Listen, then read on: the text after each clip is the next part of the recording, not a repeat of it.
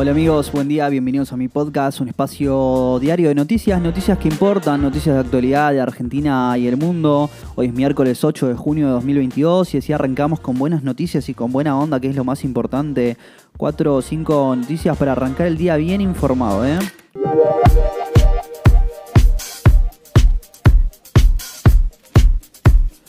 Comienza un miércoles que asoma intenso en la Cámara de Diputados, donde la oposición, con votos justos en el conteo previo, buscará dar media sanción al proyecto de boleta única. Por su parte, Alberto Fernández está en vuelo a Los Ángeles, arribará a las 10 de la mañana para participar de la Cumbre de las Américas. Vamos a ordenar la información más importante de las últimas horas. ¿eh?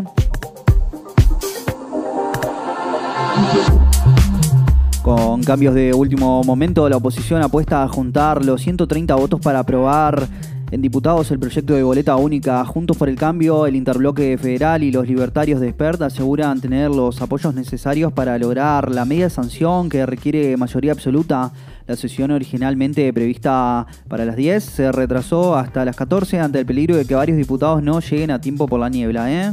Hay cautela en la oposición que tiene los números justos, apenas uno más de los 129 requeridos para el quórum. La cancelación de vuelos hizo que muchos legisladores optaran por viajar en auto hasta la capital federal para la sesión de hoy. ¿eh?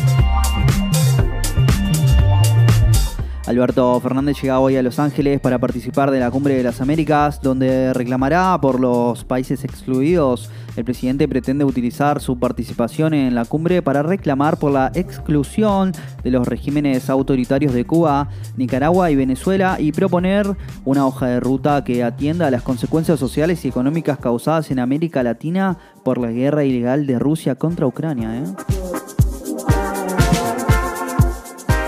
La Unión Europea exigirá 40% de mujeres en los directorios de las empresas que cotizan en la bolsa. Los distintos Estados miembros acordaron fijar una cuota de al menos 40% de mujeres en los puestos directivos de las grandes empresas europeas para fines de junio de 2026.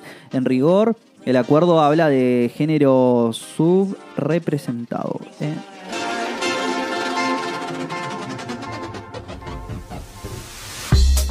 La fiscal pidió detención del futbolista Sebastián Villa por abuso sexual. Vanessa González tomó en cuenta entre 7 y 8 elementos probatorios para solicitar la detención del colombiano que juega en Boca.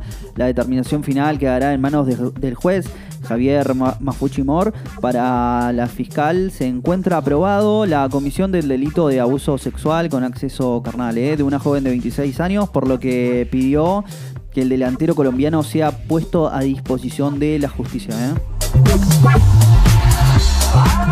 Las organizaciones piqueteras se reúnen con la CGT y la CTA en busca de adhesiones para un paro nacional. Quieren el apoyo de las uniones de trabajadores para reclamar por la caída del salario y del empleo y la suba de los precios. Los movimientos sociales opositores al gobierno buscan organizar un plan de lucha entre ocupados y desocupados. Mañana, por otra parte, volverán a la calle con otra fuerte movilización al Ministerio de Desarrollo Social. ¿eh? 45% es lo que se espera que crezcan en 2022 y 2023 las empresas que forman parte de la Asociación de Productores de Alimentos a base de plantas de Argentina.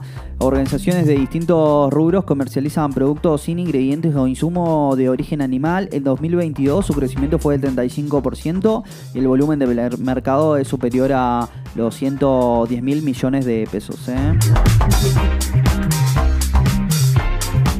Boca tuvo un impactante recibimiento al llegar a La Rioja, donde hoy enfrentará a Ferro por la Copa Argentina. Una multitud se acercó para saludar a los jugadores del equipo que dirige Sebastián Bataglia, que ayer arribó a la capital provincial. Hoy desde las 16 se juega el encuentro correspondiente a los 16 de final de la Copa Argentina. ¿eh?